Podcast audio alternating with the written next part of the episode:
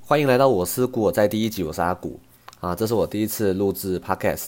那今天第一个议题的话，我们今天会先从台积电，好，然后再来我们会带到就是关于大同案，好，然后啊新闻上的话有国安基金就是退场的时间点，还有今年因为就是肺炎的关系，好，那我们将有举债，好，那来做纾困跟振兴。好，那我们就一个个开始讲。台积电啊，那最近最流行，呃，最近哈涨势最凶猛的，我想无非是台积电啦。哦，台积电的话，才呃原本哈在这个新新冠肺炎的情况最低的时候，曾经最低杀到两百三十五块。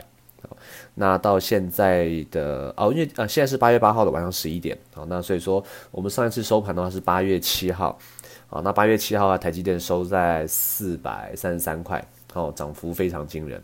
也，我周遭有不少朋友在问说，诶，那台积电接下来到底是能买还是不能买？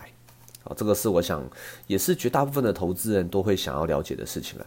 那台积电的基本介绍，我想我应该不用再多说了啊。那但是我这边有几个数字哈，我还是从想说先提一下，让各位听众稍微有点感觉。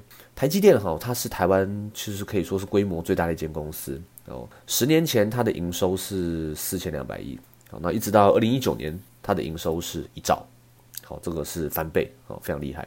那十年前哦，它的资本支出一年是两千亿，那到二零一九年的话，它的资本支出哦到四千五百亿，好，也是翻了一倍不止，非常非常惊人。好，那这个是张仲谋带领的公司，这样好，所以我们其实大概可以了解，台积电哈在台湾是规模最大，资本支出哈也是非常非常惊人。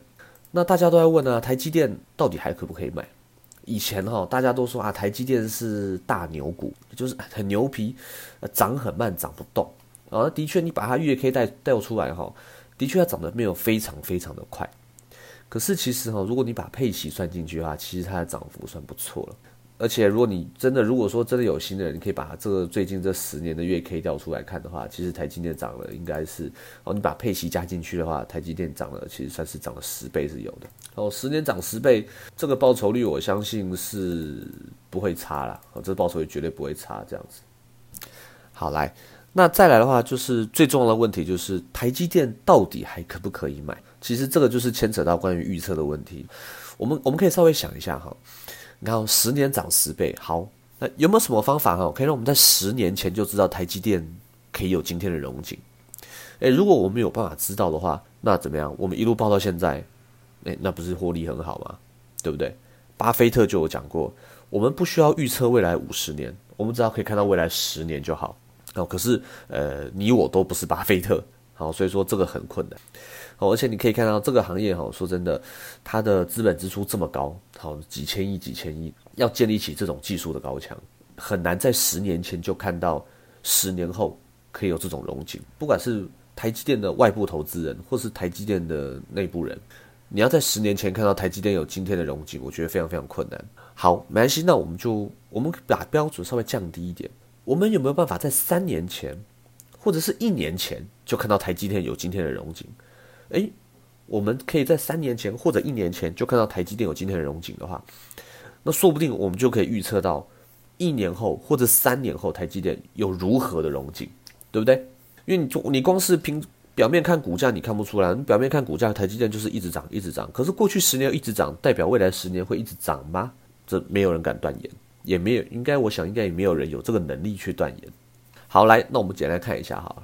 台积电哈，它在新冠肺炎发生之前，哦，大波波段高点差不多是三百四左右，哦，差不多三三九三四零。新冠肺炎最低点杀到两百三十五，好，那这样看起来其实打了打七折吧。好，我们差不多简单概算一下，新冠肺炎跌很深嘛，对不对？没有人敢买。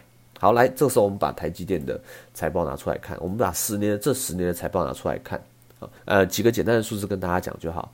它长年以来，它的毛利率几乎都是在四十五到五十之间，这十年之间，好，几乎都是这个状况。营业利率的话，其实也差不多是在呃三十四到呃三什么三十五到四十之间，哦，也是表现的相当不错。那我们稍微仔细一点看季报好了，台积电季报就在二零一九年第一季、第二季稍微比较毛利稍微有点低了点，哦，二零一九年第一季、第二季的毛利大概四十一、四十三趴。可是第三季马上回到四十七趴，好，那长年以来都如此，我们可以看到台台积电怎么样？它是一个经营绩效非常稳定的一间公司，偶有逆风，但是马上回升，好，所以说是非常厉害的公司。我们那时候新冠肺炎什么时候？哦，新冠肺炎那时候最低是在三月十九、二十号那个时候嘛。我们在三月十九号、二十号那个时候，我们看我们财报看到哪里？二零一九年第四季的财报是三月三十一号之前会公布嘛？那那时候可能还没公布哦。可是那至少我们可以看到二零一九年第三季的财报吧，对不对？那我们这边就很清楚的看到了，二零一九年第三季的财报，它毛利回到四十七趴，哦，营业利率也回到三十六趴。这是个很漂亮的数字，毛利跟盈利看完了，我们就来看什么每月营收嘛。哦，那每月营收其实从二零一九年的六月开始，它营收年增率每一个月都是正的。哦，最高曾经冲到年增五十三趴，哦，最低的话也有个四趴七趴，也就是说它几乎都是在成长。哦，只是成长的幅度大跟小而已。我们来看新冠肺炎那个时候，我们敢不敢买？对不对？因为好公司嘛，被错杀了，敢不敢买？你如果只是看线图，或是你只是看价格，你当然很怕。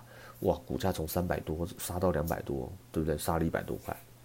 可是如果说你有财报，你看过财报，它是个有基本面支持的公司，你可不可以买？在新冠肺炎的时候，你一定可以大胆买进。你其实不用太担心，对不对？对啊，因为我财报支持嘛。可是呢，如果说你今天看的上市柜那么多家公司，有的公司哇，那个营收衰退成那样。你你敢买吗？我说真的，我不知道你敢不敢，我自己可能是不太敢哦，因为我觉得这个是风险实在太高了。好，所以说台积电，我们在过去这个时候来看，当它跌的时候呢，它是有财报面支持，我们是可以放心的买它。好了，台积电现在嘞，哎，收盘收在这个四百三十三，还能不能买？这个数字会不会继续涨？我跟你讲，没有人知道，但是我可以肯定一件事情。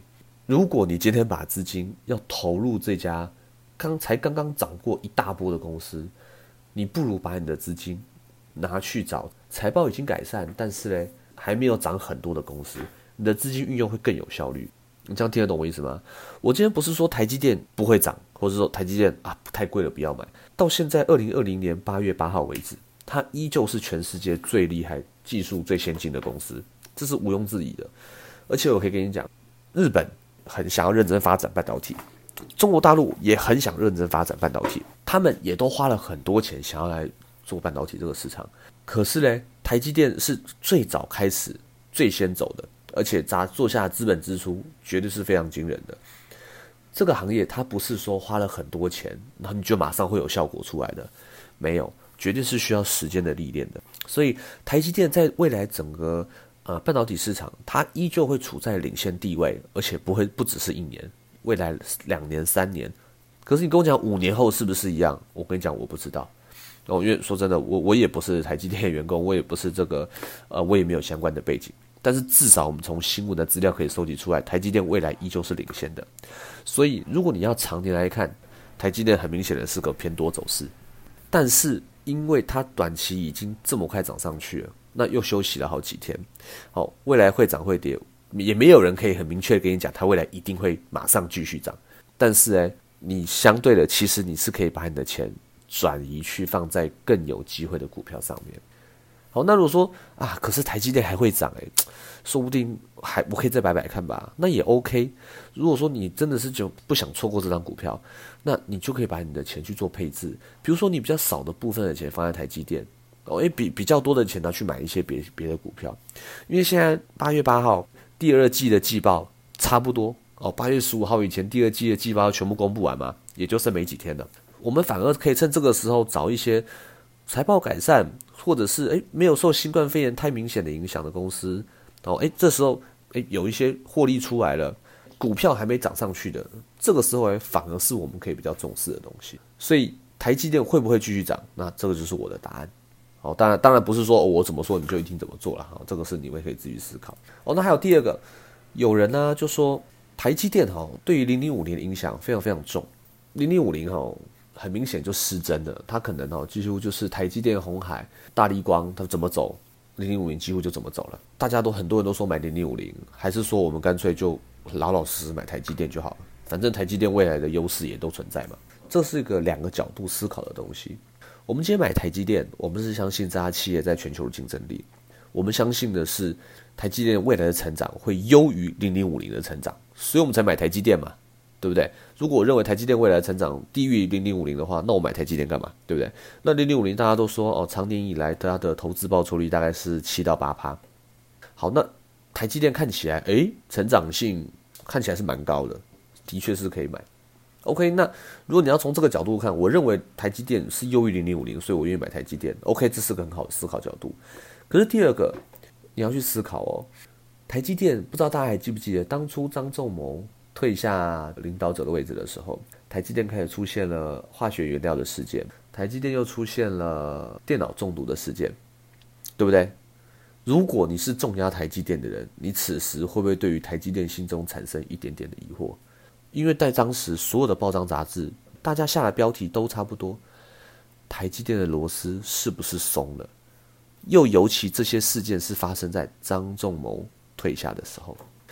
如果各位再不是很确定的话，我们我们再往回头看，讲上亿的事情，或者是一位那个哎一个姓梁的啊，对哎这个的事情，当年发生的这些事情，请问，如果你重压台积电，你抱得住吗？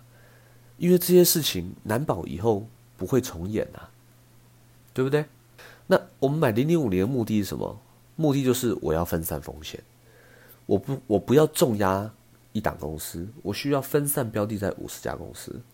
我目的是我希望我可以分散投资，那我分散投资是台湾规模最大的这五十家公司。我希望我可以取得台湾长年以来。趋近于台湾经济成长的一个报酬，我希望取得这样子的报酬，所以我买零零五零。我对我一定是对台湾的未来的经济发展前景看前景看多，我才买零零五零嘛。如果认为台湾未来只会越来越衰败、越来越衰退的话，那零零五零的理论上它价格应该越来越低，我根本就不应该买它。这一点我们先暂且不讨论。买零零五零跟买台积电，我觉得都 OK，但是什么？只是出发点的角度不一样。因为今天零零五里面。比如中华电信倒闭好了，其实对零零五零怎么样？不会怎么样，因为原本的第五十亿米会替补进来。今天如果台积电真的倒闭了，也是一样，原本第五十一名的公司会被替补进来。所以台积电有没有可能倒闭？有，的确是有可能。但是零零五零呢，几乎是不会倒闭，因为什么？因为只要有公司衰败转弱，它就被踢出去，呃，然后原本排名第五十一名的就会推进来。哦，所以说零零五零它有达到让你分散风险的概念，你就好好摆着。哎，它也是一种赚钱的方式哦。所以说，买零零五零不如买台积电，这种想法，不如说你用什么心态来面对你手上的资金？你比较积极型的，你想要报台积电，OK，当然一点问题都没有。可是你希望说，哦，没关系，我股票投资只是我人生中额外的一个收入哦，我的 focus 我不会，我不会全心全意的 focus 在这上面，那你就抱着零零五零，因为的确表现也是相当优异。关于台积电跟零五零之间，虽然说有有高度的联动关系，可是他们结果是创造出不一样的报酬。对，好，那接下来我们来讲大同案子。大同的事件从七月就开始上演，董事长呃林国文彦股东会的时候就宣布说啊，有将近有一半以上的股权是具有中资色彩，那我我不让你们有投票权，于是他就自己就是投票，那自己人投自己，想当然他就继续连任董事长。那在上个礼拜比较显著的新闻就是林国文燕直押卖出六千三百张股票，原因就是因为股票被杀太深，他拿去质押的股票面临了断头，所以在市场上被强迫的卖出。好，那大同的股票的话，也就是在上礼拜从二十块左右一路杀到了十四块，哦，最新的收盘价是十四块二，哦，杀幅也是非常非常深。那市场就开始思考啦。这个董事长哎，他当时就任的时候，手上大同的股票是一万四千零四张，好一四零零四。好，那咱们咱们金管会有规定，如果这个董事长持股的张数低于当选时的一半的话，他就自动解任。所以一四零零四的一半就是七零零二。可是呢，我们上礼拜的新闻是说，他把六千三百张的股票都卖掉了。那也就是说，只要他再卖掉七百零二张，他董事长的位置就保不住了。啊，那时候市场就有传言啦，我说，哎呦，这是什么情况？这样子，诶，他难道他真的是出现了一些什么状况吗？不用担心啦，因为只要七零零三张，他只要拥有七零零三张，他就可以保住他董事长的位置。哦，那剩下的七百多张，就是呃，因为剩下七百多张有是有一些也是质押中，他只要把这七零二张的钱又补齐，其实就不用担心。好，那你其实计算机按一按，其实也就一千多万的事情而已，对他而言应该不会是什么太大的好事情。这样子，新闻常常都说啦，就是哇，大同哦有非常非常多的土地哈，它是一种资产股。好，那啊土地到底多在哪里哦？这边跟大家简单讲一下哈。哦，其实台北市、新北市、桃园哦，到处都有它的土地，它的土地笔数其实没有很多，但是很大。就非常大，好，那几乎哦最显著的哈，就是大家其实这住台北的话，就是会比较了解，在中山北路三段那边，好，离松山机场很近，哦，就是也就是大同公司那边，哦，他那块地，哎，土地方正，哦，又在闹区当中，哦，如果真的哦可以来做活化的运用的话，其实它价值是非常非常有钱的，哦，在前两年的富荣大楼的事情也是一样，哦，那时候也是。个价格卖的太便宜，然后当时的市场派其实跟现在市场派是差不多的人，也是说公司在贱卖主产。那这个市市场派呢，哈，在这一次哈，也是希望说借由我们拥有够多的股权哈，我希望可以在投票的时候，希望让董事长换人。那目的是什么啊？其实大家也都知道，哦，市场派呢也是看上了大同有这么多的土地，好，如果这些土地拿来活化了，活化的话，好，那不知道可以有多少的利润出来。那就有人想啦，哈，我今天要入主大同，哈，我到底要把股票买到多少？其实把大同的股本拿出来算一算，就会发现，哎，其实我只准备个五六十亿的话，那，我就很有机会可以入主大同了。哇，那大同的资产上千亿，其实这个投资是可以做的。哦，如果说，呃，有机会入主大同，那再把这些土地做个处分，利润是非常非常惊人的。好，但是大家就不用担心。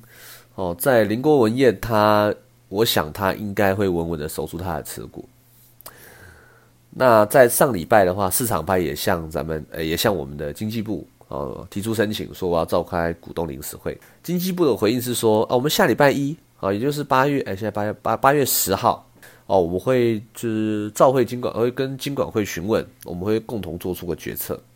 好啦，那问题来啦，因为大同咬定说你们市场派里面有中资，哦，那我们大同公司，大同下面有一个子公司有承包政府的案子，哦，如果大同哈落入这个中资手中哈，哇，那我们这个是非常非常危险的事情。所以说下礼拜我们就来看这个经管会跟经济部哦，他们做出的决议是什么。如果你们真的让你们开会，那如果说这个市场公司派又坚持说你们是中资，好，那我们就来看经济部跟经管会有没有办法为市场派背书说他不是中资，那这个就是很难了啊，这个就很难。我们看看当初柯文哲嘛，那个双子星案嘛，也是拖了很久啊。南海控股到底是不是中资的问题啊，也是一拖再拖。为什么？因为谁讲出来，谁就要负责嘛。经济部跟金管会看他们怎么反应吧。如果到时候真的是有强行哦，真的是说哦强行认认定的话，我相信大同哦一定会开始走司法程序。那司法程序耗时旷日，好，那到时候可能一拖拖很久，最后嘞可能又不了了之。我们身为这些外部的投资人，我们就是这样慢慢看就好，我们就慢慢看，我们看他们就是在演什么戏，实在是没有什么必要把你的钱放在这种。不确定性很高的公司，好，我宁愿拿去买，好，对我也不要来买这个，好，那你贸然跳进去，哎，只是让自己好徒增一些心理压力，好，我们宁愿拿把钱拿去买一些，哎，默默努力工作的公司啊，股价默默涨的，不要一天到晚上新闻的，这样赚钱也是赚得舒舒服服。好，再来，哎，国安基金，哦，来这个礼拜也有讲到国安基金啊，什么时候要退场？啊，这次国安基金我们大概现在简单介绍一下。国安基金三月二十号进场的，三月二十号大盘股价是九千两百三十四点，哦，那现在是一万两千八百点左右。哦，从这个投资报酬率看起来非常漂亮。好，那国安基金也造也是用很少的钱哦，就是有点火的效果，然后股价股市整个拉回来，啊，创下历史新高，非常非常不错。国安基金它当初的购买策略应该就是越跌越买。哦，因为他在三月二十号那时候开始买的时候，股价就一路往上冲，所以他就没他就没有机会出手。哦，所以国安基金当初这个对对策应该是对的。呃，而且我估计的话，他应该也是就是走金字塔形态哈，可能跌越多买越多。不过这样子看起来，其实说真的也是从这个结果来看的话，国安基国安基金这次的操作算是一好一坏了。好处是什么？好处就是他用七点五亿马上就把市场拉起来，指数拉回来了。股市大家的信心都回来了，他用很少的钱就达到他的目的。那坏的是什么？坏的就是哦，股市这次往上弹的速度太快了。在国安基金在进场的时候，诶，股市稍微有点震荡，或是稍微再往下杀一点，然后拖拖拉拉的两三个月才往上冲啊。那国安基金可能买的比较多，哇，那国安基金这次的获利就很多。哦，搞不好这个获利一多，我就把今年建可能就可以把今年建保费的洞先补一下。哦，没没赚到很多钱，但不错啦，至少有稳住民心跟股价。好，那在上礼拜就在说，那国安基金什么时候要出场？其实说真的啦，国安基金也不过就买了七点五亿，那现在每天的成交量动不动就两千亿、三千亿。国安基金就算他礼拜一宣布说我全部卖掉，其实对股价的影响也微乎其微。哦，但新闻有出来。新闻出来说，国安基金要等，就是国安基金要等，就是疫情结束才才会退场。那其实这句话讲出来说，真的就是，呃，无伤大雅哦，几乎不影响。因为最实在的就是他买的很少，那买的那么少，虽然账面损益就是他要赚也赚不多。对啊，因为你你才买七点五亿，你是能赚多少？那赔看起来是不太可能赔，因为他在九千出进场的。所以当然，那既然如此，我们就顺应民意。疫情没有结束之前，我们国安基金啊与啊与民同在哦，大家不用怕啊。那其实就是有讲跟没讲一样。好，然后还有个新闻，就是啊，我们政府哈因为纾困还有振兴哦，撒了不少钱出来，因为这次个新冠肺炎，所以说我们大概会在举债大概三千亿到四千亿左右哦，这数字看起来很可怕。我先跟大家再简单讲个数字好了哈。目前啦，我国中央政府的负债大概是五点五兆左右。那如果说我们这边再举债个四千亿的话，差不多就会变成五点九兆了。哦，那以前应该大家可能在新闻上也看过哦，台湾负债累累哈，每个人平均每个人一出生哈，就就背了很多很多钱的债。呃，可是现实生活中大家又感觉不出说，我到底什么时候还了钱？我们只知道台湾政府还万万岁这样子。好，没关系，我再举其他几个例子给大家参考。我国 GDP 一年大概差不多在十九兆左右。那我们这个举债加上去差不多五点九兆的话，哦，占比大概差不多百分之三十三十一左右。那这个数字代表什么意思呢？哦，以国际的共同的会计准则认列的话，其实只要占比在六十趴以下，哦，只要占比在六十趴以下，其实就是还算健康。哦，就是说，哎，你没有你没有借钱借借过头啦，哦，因为这年头大家都在借钱。那我们在三十一趴，其实说真的还尚属健康。好，那加上因为现在是低利时代，所以说就算你举发行你发行国债，那利率其实也低，也不用太担心。所以说大家看到这个新闻，不用被这数字吓到，其实真的还好。可是呢，未来哈，有到底有两件事稍微要注意一下。我们刚刚说了嘛，这个债务占 GDP 比例，好，那这个债务就是数字这个五点九兆就摆在这，占 GDP 比例就代表说我们 GDP 也要注意一下。啊，GDP 我们大家跟大家做简单科普一下，GDP 它就是由四个东西组成的：民间消费、民间投资、政府投资、出口总额减掉进口总额，简称叫做进出口。是进哦，进是干净的进哦，进出口哦，不是进入的进。OK，那台湾外销是主力嘛？哦，所以 GDP 组成里面相对的，我们的进出口会占比会比较重一点。哦，毕竟我们是外销型的国家，所以我们也常常在新闻听到说，哦，我们的外销金额多少，外销呃外销数字怎样，哦，就是年增多少，或者年减多少，或是比上月增减多少。OK，就是因为如果你要关心台湾 GDP 成长、台湾的经济状况的话，外销是非常重要的一环。哦，所以有一件事，我们第一天我们要注意是，只要台湾的 GDP 还是有持续的在成长的话，我们就不用担心什么，我们这个债务会太多。对不对？因为万一如果 GDP 萎缩的话，哇，那这个债务占 GDP 的比例是不是提高？这种就不健康了哦，可能负债压力比较重。好，还有第二个，因为现在低利时代，未来如果利率开始往上调的话，我们又在举债哦，那这时候利息就重了。所以，我们未来想只要确定台湾 GDP 还是持续的成长，而且呢利率还是处在低利的时代的话，其实适当的举债是不用太担心的。哦，所以有些人在看新闻的时候看到这个哇，三千亿的举债，四千亿的举债，我心理压力很大。其实就是不用太慌张，哦，真的不用太慌张。OK 啊，这是第一集，那之后会找时间再做第二集跟大家分享。我是阿古，大家下次见，拜拜。